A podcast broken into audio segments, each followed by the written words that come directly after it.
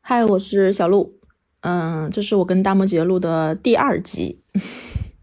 来，大摩姐说句话。嗨，我是大摩羯，这是我和小鹿录的第二集。啊，屁话，用你重复。 对，我们俩平时的相处方式就是这样的。 有种的话，这一段你别剪我不剪啊，我就不剪。啊！来啊，第一集的话，我简单的做一下前情回顾啊，就是大摩羯的初恋，青梅竹马的初恋，因为自己学习成绩的自卑，决定去当兵，最后两个人分开了。今天我们的第二集可能就要从当兵开始。当时我记得咱俩聊到说，当兵这块儿，你就直接去当了一个两年的义务兵，是，你跟我说说你这当兵的生活每天都是咋过的呗？我还挺好奇的。嗯，当兵的话离家比较远，在南方的城市广州。然后那会儿的话是陆陆军，属于广州军区的联勤部。那么干什么这一块的话，我我不能涉及到一些机密的东西，只能嗯，可以不说比。较简单，嗯就是每天操课，然后内务，然后执勤，然后作训，然后站岗。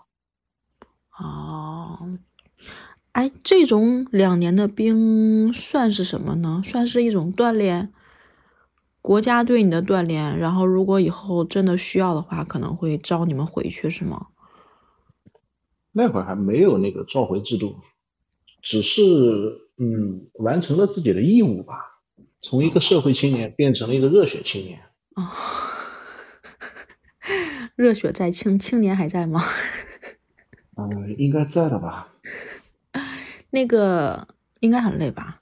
我我那会儿的话不是很累，因为我所在的那个地方，它不是那个作战部队，它不用就是说每天像那个上纲上线一样如临大敌一样的在每天刻苦的训练。嗯，我那会儿只是完成了一些简单的内务就可以了。哦，其实也很简单，很简单，就是可能大家想象的就是当兵的话，一定是要拿枪嗯打仗、冲锋那种，嗯。其实并不是。术业有专攻，那你们这种兵是不是当完如果需要用的话，就是个后勤部队呀、啊对，因为有一句话叫“兵马未动，粮草先行 我也想到了这句话，所以其实这两年的兵对于你来说，有认识到一些新的朋友吗？”。呃，有啊，五湖四海的全部都有啊。现在还有联系吗？嗯，也就一两个吧。就关系应该会有联还系还算是不错的。嗯，对，也会偶尔有走动一下。哦，那还可以。那那会儿我记得很清楚的是，一个班啊，我我我那会儿不应该叫班，应该是叫队。一没般有一没一有个班的一概念呀、它那个编制的话比较奇特，它是一个班里，然后里面有十三个小队，一个队的话大概是六到七个人，相哦，当于一个队就是一个班。那你们那个时候六七个人是一个寝室吗？你怎么能说是寝室呢？营房啊，我的概念应该还停留在上学。哎，那你们这种营房是，就是里面是什么样的床啊之类的？是电视上看的那种，一个屋很多很多床的那种吗？也不多，七八张床啊吧。哦，然后叠豆腐块儿的被，每天早上几点起来？每天早上的话是六点钟起床，然后那那会儿有起床号。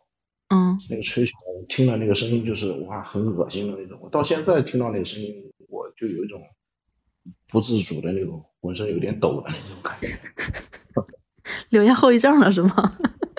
对， 那个时候应该还不能起早吧，就是强强憋着起来。呃，那会儿的话有好多不自觉的，那会儿起床号一定是响了，还赖在床上不愿意起来。但是必须得起来，对，特别是我，为啥？我那会儿的话没有经过那个前三个月的新兵的呀，我哦，那会儿没概念的。啊啊啊啊，懂了。那你们这样的生活，又有了新的朋友，有没有想念以前的人呢？嗯，偶尔会想念吧，特别是在晚上没事的时候，一个嗯人站岗的时候。嗯，哎，你们的站岗不是说两个人一起站，还有这种一个人站的这种情况是吗？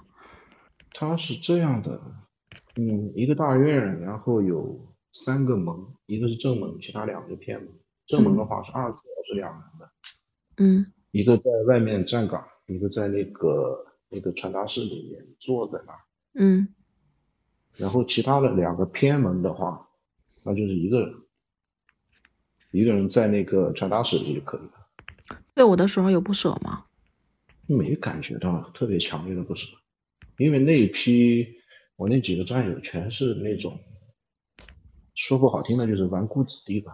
啊，我这么和你说吧，那会儿的话，那个有一个有一个是和我一样的，应该是哦，那会儿的话有一个战友，他就是本地人，嗯，他的每天当兵就好像是上班一样，每天早上坐公交车来，我懂了，我懂了，还可以每天往返是吗？不是必须在那个兵营里面住，对，这那应该是家里有关系吧？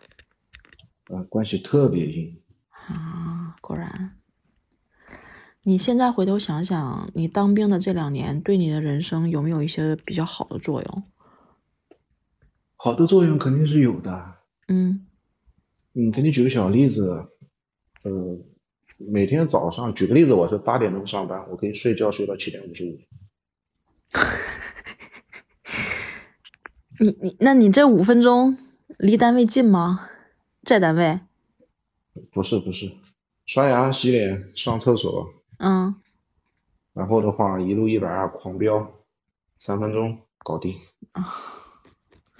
嗯，对，我我能理解这种，就是你会特别的，会在特别有限的时间快速的做很多事儿吗？我能我能理解。那其他的心智上会有没有一些比以前要坚毅的东西？呃，肯定是有的，嗯这也是最明显的。以前就是一个很懒散的一个社会青年，嗯走哪啊走哪儿躺哪儿那种，就是这件事情老子不愿意，老子就不去不去做。嗯嗯，经历了两年磨砺，会有一点考虑全局，就是说可以把当时的这种委屈把它吞下去，为了保全一些事情。成长了，我觉得这个也不成一定长是当兵，完全是当兵带给你，应该也是社会对的磨练有关系吧。呃，不是不是，哦很明显的，也就是那两年，两年前自己嗯有可能还是一个小混混，两嗯年以后的话，就完全可以独立的站在这个世界上，站在这个社会上。看来义务兵还是挺有必要的。 对，因为经常挨揍，是当兵的时候挨揍吗？对，不听话就要被被那个队长揍。会让你们罚呀、跑圈儿啊，然后或者是说做什么这种训练吗？嗯，有个小例子，嗯我那会儿的话，刚刚到那个大院里，然后那天下午应该是下午做训完了以后，去那个叫卫生间吧，去洗澡。那嗯会儿啊，全是淋浴，嗯然后七八个人，我也分不清谁对谁。然后我在我我我正我我正在洗头呢，然后那会儿的话，后面有人拍拍我，然后我说了一句话，我说：“喂，小伙子，帮我擦擦背。”嗯，然后我扭头看了他一下，我特别欠揍的说了一句：“你他妈谁呀、确实挺欠揍的。 然后呢，打起来了。然后当时没打，然后就是回了营房，回了那个那个房间以后整理内务的时候，嗯突然过来一个长官，我一看那个那个长官的面相很面熟，哎，这个新兵蛋的这也太……然后呢，什么方法守然着你的后？然后他就走到了我的面前，嗯还是用那种带着那种口音的话说，就是喂小伙子，你嗯认不认识我？嗯然后那会儿，然后我我立刻，我马上就立正，我说报告首长，不认识，啪给我一个大嘴巴子，啊，现在认识了没有？然后报告首长，我认识了，嗯嗯嗯嗯嗯，就一个嘴巴子呗。对，我觉得你还算是幸运的吧。 部队里面是不是怎么也得有所收敛呀、对啊，就是从那件事情以后，我感觉哇，这个怪我自己啊，嗯嘴他妈特欠是吧？嗯，这算是一个社会了。对，其实当了兵有你想要的那种新的环境、新的生活的感觉吗？是，确实是有。到了一个新的城市，嗯，身边是新的一群朋友，嗯穿的是新的衣服，用的牙刷、用的毛巾全是新的，就觉得不一样啊了。不一样。这有一个新的作息时间表，嗯就好像什么什么，嗯，就那种感觉，就像是你突然间从学校到了社会工作的那种感觉。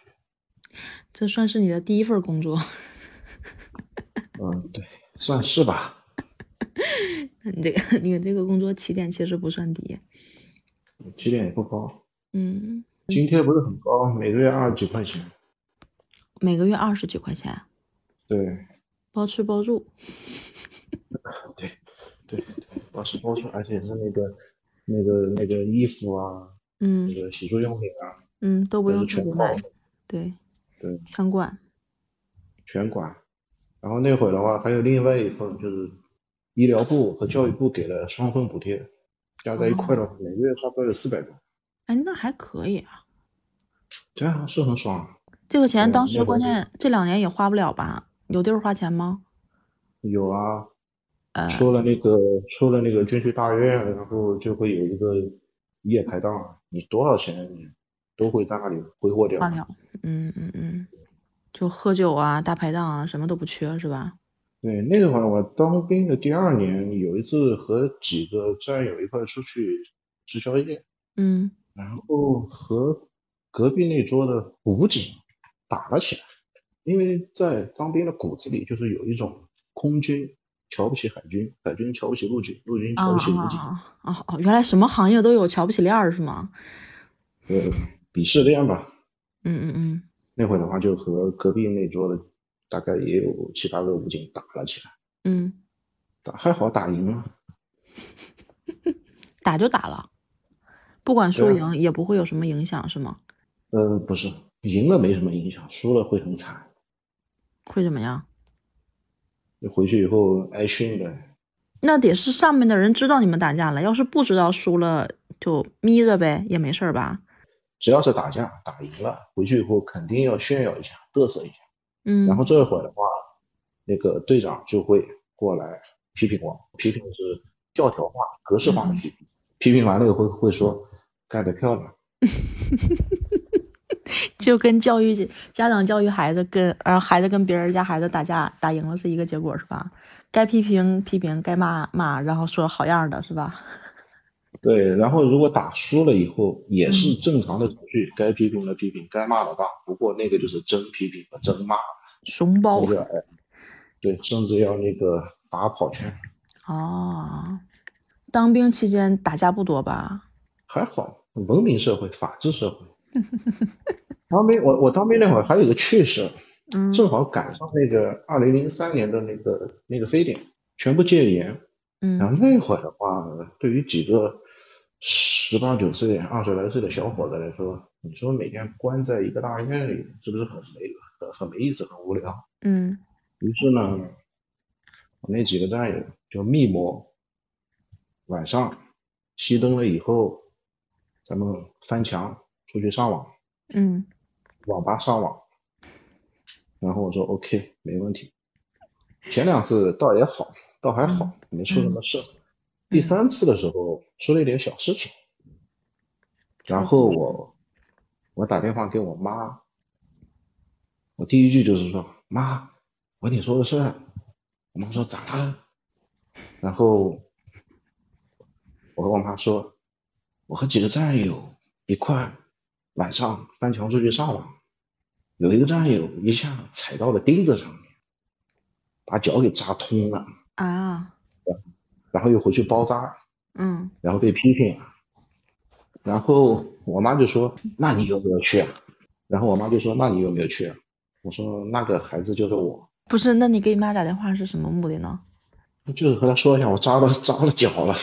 得治吧？还是你们那个部队里面有地儿可以治？”有啊，有有那个卫生部啊。其实那会儿的话，倒自己挺挺挺希望能受一点皮外伤，然后就可以一般休也息不休息几天是吧？对，而且还能到那个卫生部看看那个那个女兵啊。啊，哦，仅是看看，没有什么行动吧？这个不能说，不能播，说了也不能播。行吧，你扎到脚之后都已经完事儿了，然后跟你妈说的是吗？对，扎到脚以后，然后第一第一步去那个卫生部包了一下，第二步的话，那个队长训了我一顿，写了一个检讨。第三步的话，我就躺在病床上养伤，养伤的时候顺便给我妈打了个电话。啊，但她肯定还是会担心的。对其实你这兵当的还是挺逍遥的。对，也干过牛逼的事，还有牛逼的事儿呢？有啊，嗯，我听听。有一次带着学员，那会儿也是也是第二年，带着学员去做那个野化训练，然后大家全是负重，在那个山区里徒步走。嗯这时候有一个军兵是本地哦，有一个学员是本地的，嗯然后他就告诉我说：“哎，教官，我知道这里有一条小路，然后咱们很快的就可以到达一个高速公路，嗯咱们可以拦车回去。” 然后我说：“哎，好主意，嗯那咱们就走着呗。”嗯到那个高速公路上面，就是这么巧，然后遇遇遇遇到那个一起车祸，然后堵了好长好长一段路。然后那会儿的话，我就和那个几个学员一起那个指挥交通，哦，后来后来被表扬，行啊，这狗屎运，机缘巧合的被表扬了。那但是事后想一想也是挺有风险的。风险什么？高速危我险？不是我我脱离了原有的计划路线，哦哦哦哦哦，你想一想，我我一个人我带了七八个学员，那些学员可全是大学生，没什么经验的，少了一个我负不起责。你们是什么？类似于拉练是吗？就是那种对，对，军训拉练，是当了第二年兵就算是老兵了吗？老兵就可以带学员了？嗯，油条老油条了，那所有的人都能带就是学员吗？应该也不是吧？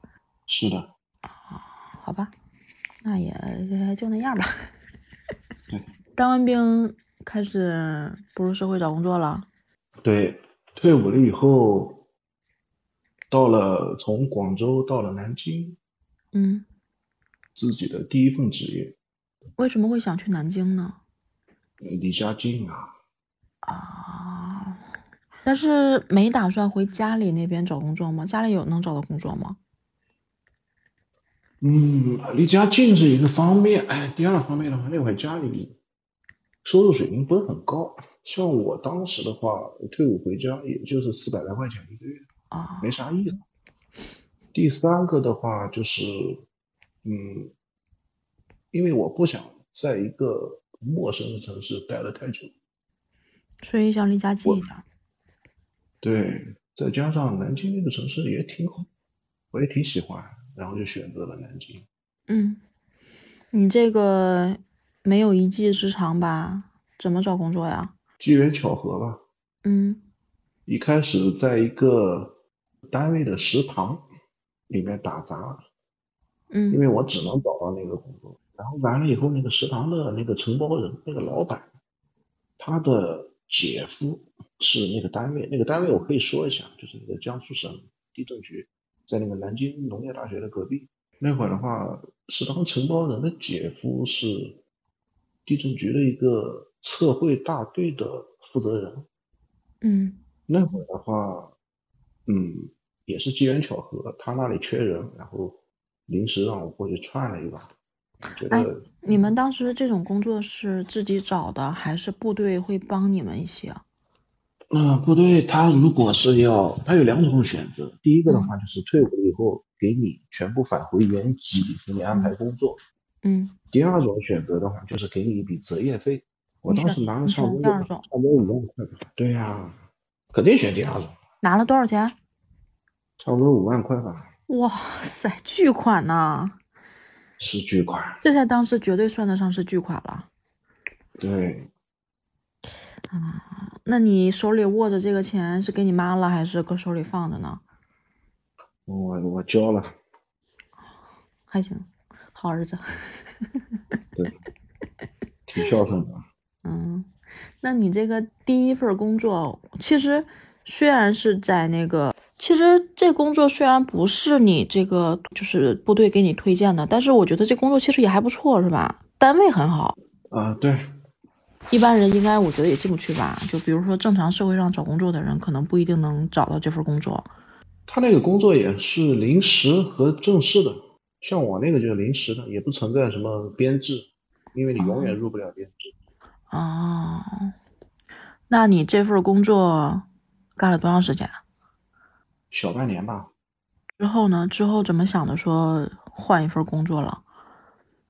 呃，因为那个工作调动的问题，和那个苏州的，当时我在的那个单位和苏州的一个单位是有业务往来，嗯也算是合作关系。然后因为人员调动的事情，那边苏州那边缺人，然后就把我调了过去，然后隶属关系也转了过去。从南京到了苏州，对，到了苏州之后，有认识新的朋友吗？有啊，新的城市、新的工作，嗯一定会有新的人。嗯，那这新的朋友 什么样呀？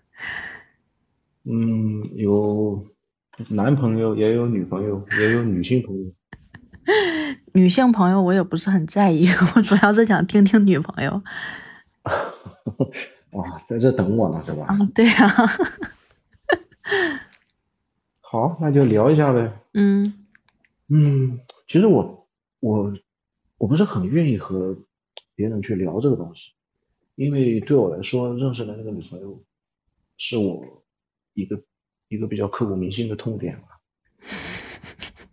我觉得你你你把我的那嗯，个不开心不开心的事说出来，你觉得很开心是吧？ 啊不是不是，我是觉得你把不开心的事儿说出去了之后，是不是这个不开心就没有了？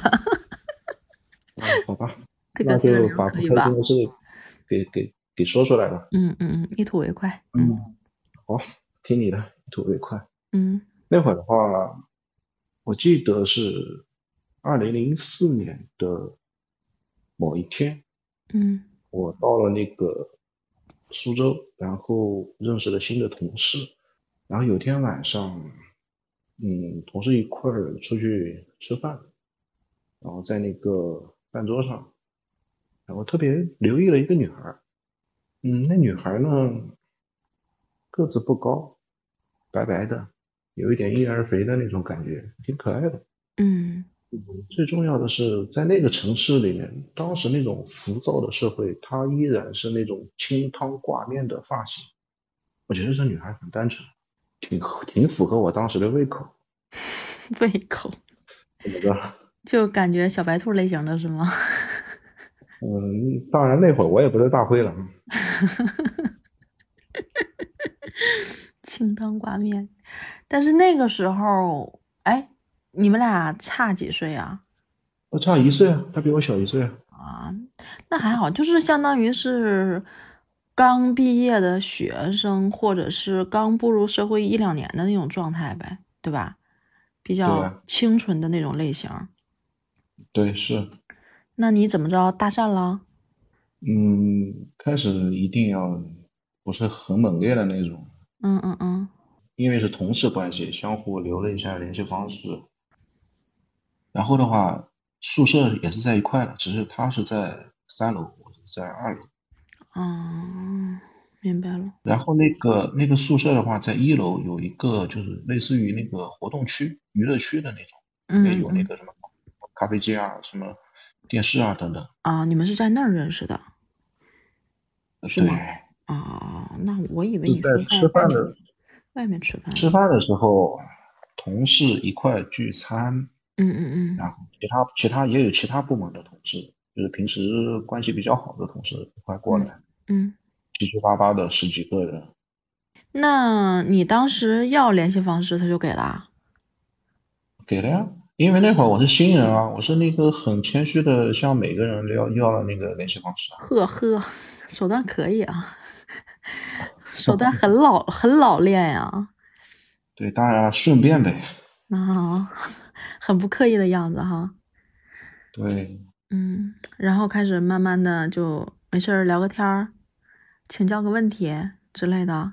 是套路套路很符合我。但是这个小姑娘应该也不排斥你，对吧？不排斥的原因是我和他应该能算得上是老乡，我是县城，他是省城，哦，从距离上感觉就很亲近了一点，她是去你们那个单位去了多长时间了？两三年吧，三四年想不起来了。明白了，还真是算是一个，也不能叫师姐，叫前辈吧。然后怎么着，聊着聊着聊着聊着就走到一起去了。这里有一个点我要说明一下，嗯那会儿的话，嗯，他也知道我曾经是当兵的啊，嗯然后会有意无意的主动来找我聊一些话题。我记得有一次是那会儿是应该是礼拜五的晚上，嗯我和他在那个活动室，好多人在活动室，然后就是那个打打打游戏啊、看电视啊等等，我就没事和他坐在那里聊天，然后一直聊，不知不觉聊了一个整晚。都不回去睡觉是吗？对，然后当我们意识到很晚的时候，那会儿的话应该是天亮了。所有人都走了，你们俩坐在那儿聊了一宿，对，那很很合得来呀、是很合得来啊。超级合得来。对啊，那会儿的话，我甚至感觉到他就是我一直要等的那个人。嗯，这个时候是不是已经完全把初恋忘干净了？啊，扎心一问， 嗯，很很正常，也很毒舌。好吧，好吧，这个问题过， 我不问了。但是我要说一下，嗯但是我要说一下，那会儿的话，也倒不是说忘记，因为我在心里一直有个影子，一直是不会忘记的那个影子。嗯只是这个女孩的进入，让我感觉这个影子慢慢的在变淡，但是一直是有的。后来我们就正常交往，聊了一宿之后，就很自然的就在一起了。聊了一宿之后，双方的好感又更近了一步。我以为你们俩在一起会比较，嗯，有仪式感，然后又怎么样？但是我发现你小子泡妞真的是太有一套了，就是全都是淡淡的、顺其自然的就在一起了，也没下什么血本儿是吗？嗯，也下了一点吧。嗯，买买没下花、送送礼物之类的，嗯，对，还买手机啊，对，还买手机啦。哇，那个时候很疯狂啊。啊哈哈，那你这确实还可以。还记得买的嗯什么手机吗？什么牌子的我忘了，也不能说。然后那会儿的话，很流行的那种粉红色的翻盖的那个，嗯然后嗯还可嗯，以放音乐的那个。对，差不多一个月工资啊，好贵。可以。这事儿他应该挺感动的吧？嗯，是，也就是那个事情，咱俩也深入了一步。嗯，又深入了一步。 脑补吧。相处了差不多有两年，两年多，一直在一块工作。那会儿也不用去管什么办公室不给谈对象啊之类的。嗯嗯嗯后来因为因为时间久了，他不想在外外面飘着，一直嗯想有一个属于自己的家，就那种落地的那种感觉。嗯然后那会儿的话，我自己也没有能力去给他在苏州买一套小房子，然后他决定回老家，压力会小一点。不是你们俩一起回老家吗？不是，是他先回去，回去以后，回去以后那会儿的话就开始了异地恋，很辛苦的。嗯，就那会儿的话是每个礼拜五的晚上，我会买一张火车票，坐了一个晚上的火车，第二天到他的城市，然后和他一块儿玩，玩了两天，礼拜天的晚上我再继续买一张火车票，夜里赶回来，礼拜一上班，很辛苦，奔波了差不多有半年吧。那你感觉这以种后奔波有影响到工作、身体吃得消吗？嗯，那会儿的话，身体已经感觉到有些有些不好的地方了，因为之前工作在南京的那会儿的话，工作相对来说比较清闲，嗯全是在野外作业，搞那个测绘的，嗯荒郊野岭的测绘的那种。但是工作有一个好处是什么？看听起来很辛苦，但有个好处就是，只要下雨就没事做。啊，下雨那个机器那个那个那个，只要下雨了，它的那个 GPS 啊等等那个那些仪表是不不准能淋雨，哦，所以一下雨了我没事的话，我就喜欢去网吧打游戏，有的时候甚至一玩就玩一一一一个晚上，一整包天的都有。包宿。对，是。然后那会儿，再过了一段时间以后，感觉嗯自己每天腰酸背痛的，然后也去看了医生，医生说嗯你是不是喜欢上网，喜欢打游戏啊？我说是啊，你这就坐骨神经痛呗。然后当时就随便给开了点药，嗯然后我也没在意，也听了医生的话，然后也没事儿的话要经常做做运动，哦，然后就简单开了一些药，然后我也听了医生的那个建议，没事的话就喜欢做一做拉伸啊。嗯那会儿倒也还好，一直到异地恋那一会儿的话，长期的奔波真的感觉身体好累，有点吃不消了。有点吃不消。这也是我决定要回家的原因。啊，我权衡了一下利弊，然后既然在大城市买不起房子，落不了根，嗯，那不如早点回去，早一点过一个比较安逸的生活，最起码衣食无忧吧。最起码父母也在。嗯嗯嗯零四年，零四年年底，嗯零五年的年初，决定了以后，我就和他商量了一下，当然他也很支持我。于是的话，我就回家，回家随随便便找了一份工作。那会工作我记得很清楚，是在一个加油站，嗯，每个月七七八百块钱。相当于又重新开始。对，要重新开始。他呢？他那会儿的话，因为好像是他的姐姐是做生意的，他嗯给他的姐姐帮忙，嗯然后的话一直持续到了二零零五年的时候，零六年的时候，我和他决定，就是我把他带回家，正式介绍给我父母、亲戚朋友。零六年。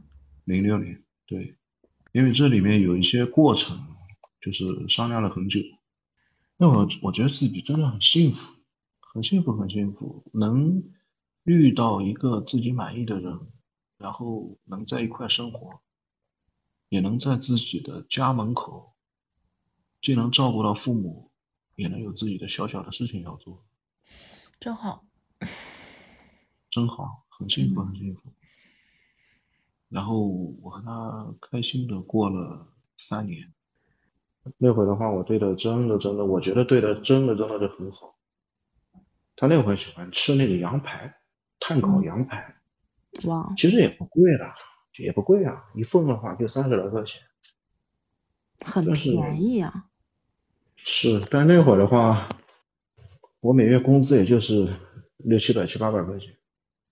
我每天去在大马路上捡那个矿泉水瓶子，捡了差不多一个礼拜、两个礼拜，卖废品的卖了三十几块钱、二十几块钱。我会偷偷摸摸的去给他买了一份羊排，然后突然间出现在他面前，然后递上一份羊排，那会儿真的很开心。他吃着吃着，那个眼泪就出来了。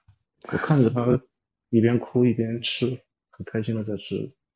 心里特别满足，一直到二零零七年，终于要商量怎么要结婚了，嗯因为我要给他一个名分，给他一个家。那会儿的话，说的像丧事儿一样。好吧，零七年的时候，是零七年的时候决定说要结婚是吗？对，因为很简单嘛，我既然把他带回了家，介绍给父母了，我一定要和他结婚，我就是奔着结婚去的。嗯婚礼办得很平淡，也没有什么太多的那个现场啊、那个司仪啊等等，只是简简单单办了一下嗯，普通老百姓的婚礼呗。但是他还是挺高兴的，是吧？对，能看得出高兴，但是那种高兴的话也，我觉得也只是在表面高兴一下，因为这里还有一个故事，故这事里的故事也就是你要挖的东西，婆媳媳关关系。对，哎，你们俩刚办婚礼那个时候，就有点儿跟你妈不太那个啥了吗？因为我和他是先同居，然后办的婚礼。那嗯会儿的话，一大家子一定是生活在一块儿的。啊，你们俩结婚之前，他就跟你生活在跟你妈他们在住住一起是吗？订婚订完了以后，他就正式的到我家了，然后选个日子，然后结婚了。哦，订婚跟结婚中间还有一段时间，对，那时候就已经埋下种子了。那会儿的话是青春期遇到了更年期，那会儿也怨我自己，嗯如果自己能够强势一点的话，或者是立场能够坚定一点的话，也不会伤害到两个人，一个伤害我妈，一个伤害的就是他。也伤害到你妈了。这段历史真的是很不堪，每每回忆到这一段的时候，我心里面总是会很痛。当然了，现在好了很多，那会儿的话真的心里很痛，婆媳关系不和，嗯一直磕磕碰碰，然后好不容易在我的工作那个不停的做工作情况下，把婚给结了，结了完了以后说好的翻篇，以后的呃以前的事情不提，但是哪有这么简单的事情啊？婚后结果变得更更变难本过，加厉。对，他们俩变本到到什么程度？吃饭不能在一个桌上，吃饭都不能在一个桌上。是那平时在一个家里面抬头不见低头见的，这日子怎么过呀？哎，给你举个小例子吧，嗯咱们每天都要洗衣服是吧？嗯我妈把我的衣服、把我爸的衣服和和我我妈她自己的衣服给洗了。不洗他的。对，那他呢？他会做一些什么样的事儿来去表达她自每己的不天满吗？她每天下班了以后就回房间。虽然婆媳关系不好，但是你们俩的感情还是挺好的，对吧？我一直认为我和她的感情挺好，但是后面就不一定。这里还有一个问题，婆媳关系只是一个长期积累的问题。嗯，在二零零八年的时候，我爸结婚生一病年了后结婚不到一年，什么病啊？能说吗我？爸中风中风了。然后那会儿的话，家里之前也是做生意欠了一点钱，然后嗯加上我爸病了，嗯实在没办法，把房子给卖了，给我爸治病。太考验一个女人了。他同意卖房子吗？他不同意，但是没办法，因为我之前我和他结婚之前的话，嗯我很认真的问了他两个问题。第一个问题是他问我的，他说你会不会永远不离不弃？我说可以，我保证不离不弃。第二个问题是我问他的，我说你愿意以后和我一块儿去要饭吗？他也说愿意，只要两人在一块儿。都是冲动冲昏了头脑。我没冲动啊，可能是他冲动了呗。我并没有觉得有考验到你的地方，有啊，接下来对我的考验是很大的。嗯，房子卖房子卖了以了，后，房子卖了以后，他违背了他的诺言，就说他不愿意和我过穷日子、苦日子，然后毅然决然的回了家。但是我要兑现我的诺言，然后我就抛开了父母。那会儿我爸还在病床上躺着，到了他的那个城市，去了他家。但是对我来说，却是一个巨大的反差。他真在的，我家那会儿的话，虽然说，嗯，不把他当成一个宝贝吧，但最嗯起码也是一家人的。但是去了他家以后，我他们甚至连门也不会让我进。不让进门，对，那你去哪儿待着呢？那段时间我就像一个乞丐一样，我真的有露宿街头，我真的饿的没东西吃的时候，喝过凉水，喝过自来水，我还偷过别人的一个西瓜，真的他好也没苦，管是吗？没管。那会儿的话，我依然坚持每天给他发一个短信，我会告诉他我一直在他身边。你有说你乞讨你没地儿住吗？没有，这是我自己的事情，我不想把不好的东西带给他。你干嘛不用这种方式呢？又是真事儿，其实又是一种手段。他如果心里有你，肯定会心疼的呀。当你对一个人真心实意的好，你不会展现自己的手段，你不会展现自己的弱点，你不会把负面的东西带给他。一直到了有一天，我肚子疼，然后回家，很勉强的坐了几个小时的班车回嗯，家，然后当天晚上就住进了医院，查出来是那个结石，胆结石。好巧不巧的是，那天晚上大概夜里两点钟、三点钟的时候，肚子疼了，让我一个人打车去了医院。我妈不知道，他们在睡觉，我没有惊动他们。到了医院打了两瓶吊瓶，打了点滴，打了两瓶以后感觉舒服了一点，然后我就回家了。结果天还没亮，然后肚子又疼了。到医院以后，医生就告诉我准备手术吧。那个好巧不巧的是，手术室没有空，我一直等到了第二天的下午，然后才排到我的手术。我妈看我一夜没回来，然后打电话给我，我说我在医院。然后那会儿的话，我打打了第二个电话，打给了她，我跟她说了一下，说我下午要做手术，你能不能回来照顾我一天？结果电话那头却说很忙，没空。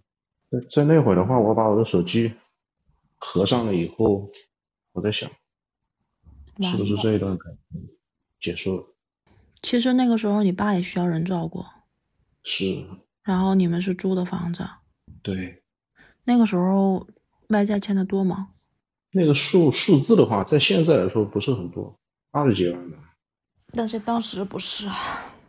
对，那会儿的话，做手术没钱，没钱。其实手术费又花不了多少钱，六千多嗯块钱。嗯，六千多块，在现在来说的话，不算多少，但在那会儿的话，一笔巨款。一笔巨款。我妈那会儿的话没钱，看着我躺在病床上那个翻来覆去、疼得翻来覆去的那个样子，我妈哭了，从来都没看过我妈哭过。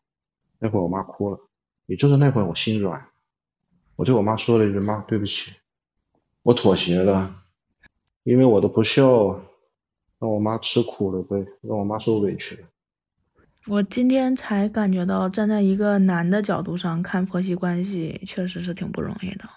这个结果儿最后肯定是离婚了吧？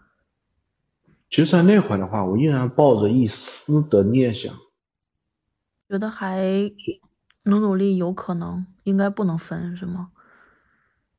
我出院了以后，在家里休养了差不多一个月。嗯后在这期间的话，我打电话给他不接，发消息给他不回。我觉得我不能再这么不明不白的过下去，于是我又我又找坐他了好几个小时的班车去找他。班车是什么？是两个地方的客车是吗？对，客运班车。当我看见他的时候，我觉得他变了。他那个清汤挂面的发型没了，取而代之的是那个做了一个卷发，然后自己也开了一一个小服装店，看起来有模有样。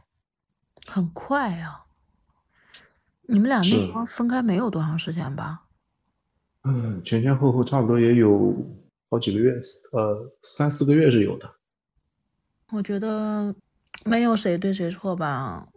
如果我站在他的角度上，我是觉得我真的是攒够了所有的失望才离开的。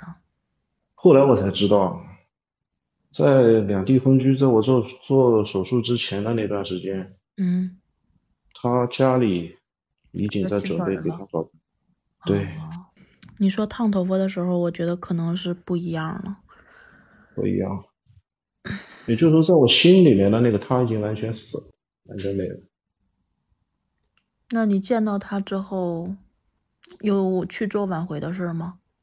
当我看见他的状态以后，只是看一眼，然后我就默默的又回头，我又回去了。直到二零一零年的某一天，嗯，我突然接到了一个电话，那个电话是法院打过来的。离婚，起诉离婚。他都没有跟你沟通，对，他怎么会跟你沟通都不沟通啊？原因很简单，他把对我父母的恨放在你转身嫁在上，我身上，对他觉得这样很公平。也许吧，哎，他觉得是你没有挡住。他在家里是最小的孩子，小的时候就受宠，嗯，长大了也不一定能吃得了那股苦，也不一定能吃得了那个委屈。他有这个想法，我直到现在我依然很理解，只是我觉得不可思议的是，为什么违背自己的诺言呢？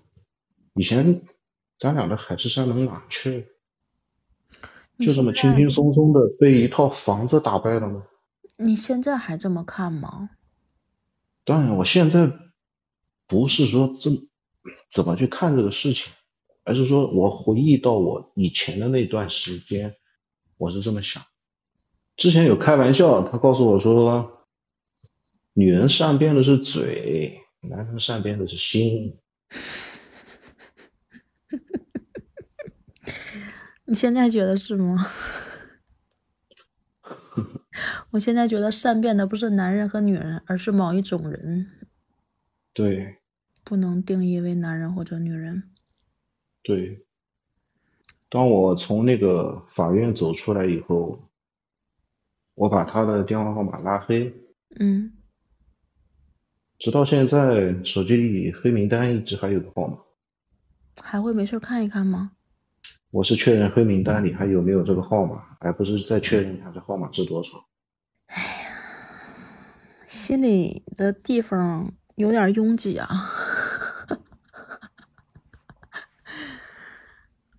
那会儿的话，大概是过了半年，嗯因为你虽然说把这个号码拉了拉拉进了黑名单，但是电话是进不来，但是发短信的话会有一个提示。嗯那会儿的话，离了以后，他也会偶尔发短信给我说对不起，然后我没回，看了以后就删了，再和我说道歉。如果对不起有用的话，要法律干嘛？特别特别是有一天，他突然给我发了个短信说，他生了个女儿，很漂亮，眼睛很像他。然后他又说：“你是我的第一个男人啊，等等等等之类的话。”后面我就记不住了。然后我推算了一下时间，从离婚到他给我发那个短信，半年。你们俩分开了多长时间啊？就是我在排除这个孩子有没有可能是你的不是，啊？因为那会儿的话，我想和他过二人世界，一直没要孩子。也就是说，当我和他两地分居的时候，他已经在嗯找下家了。嗯，并且已经发生了一些实质性的事儿。对，从那个时候开始，每天很痛很痛，心里很痛。那时候没办法，我进了工厂，嗯，做一个普通工人，用工作来麻痹自己。也得给家里人挣钱。对，也给家里人挣钱。不过也庆幸那段时间，玩命的工作。一零年的事儿，一零年，一零年之后的事儿，哎，也是因为那段时间的工作太忙太累，加上心情的心理的压力，嗯加上心理的这个事情，然后终于有一天熬不住了，病倒了。我记得有一天晚上睡觉，突然间莫名其妙的腰疼，当时我汗都出来了。针扎的那种疼吗？对，那种放射性的疼。然后后来的话，到医院做了一个综合检查，确诊了一个病，治不好的病，强直性脊柱炎。这个病叫不死癌症。有一种万箭穿心的感觉。万箭穿心。医生和我年纪差不多大，看了一下我的化验报告，然后轻描淡写的说了一句：“这病治不好。”然后又低下头去继续看报告，后面再说什么我就听不进去了。啊，那会儿真的是人生的一个低谷，嗯，低到低到不能再低了。就是觉得好像上帝这双手，有的时候真的很随意哈。嗯，我原来就觉得，可能咱俩第二集在聊的时候，会觉得一种新生的感觉，不同的生活了，而且又碰到了自己觉得这么喜欢的一个人，应该是一种好的开始啊。但是 好像好像只是一个玩笑，狠狠的和我开了一个玩笑。嗯。这个玩笑搭进了我半条命。再有一个瞬间，在他家的那会儿，露宿街头。有一天晚上，我坐在河边，我看着河边散步的情侣，带着孩子的父母，那种巨大的反差，嗯，我嗯当时甚至有一种冲动，我跳下去算了。真的，真的是刻骨铭心。啊，贫贱夫妻百事哀，这是一个怎么也绕不过去的路，可能。绕不过去，在我心里永永远远、永永远远都是一个刻骨铭心的一个疤痕。如果现在回头再看，能够再来一次的话，还选择这条路吗？我曾经问过自己一个问题：如果时光可以倒流的话，我依然会选择回到和他认识的那个晚上，不后悔啊，不后悔，能比那个时候做的再好点儿吗？不好说。我不会，我不会去改变任何事情。嗯，我懂了。我会依然看着这个事情一步一步的发展，一步一步的发生，只是心里不会再这么难过。也许吧， 也许还是一样的难过，也许什么都改变不了， 自己也改变不了，环境也改变不了，结果也改变不了。对，嗯，自己给自己一个安慰呗。想起了月光宝盒，般若波罗蜜， 对，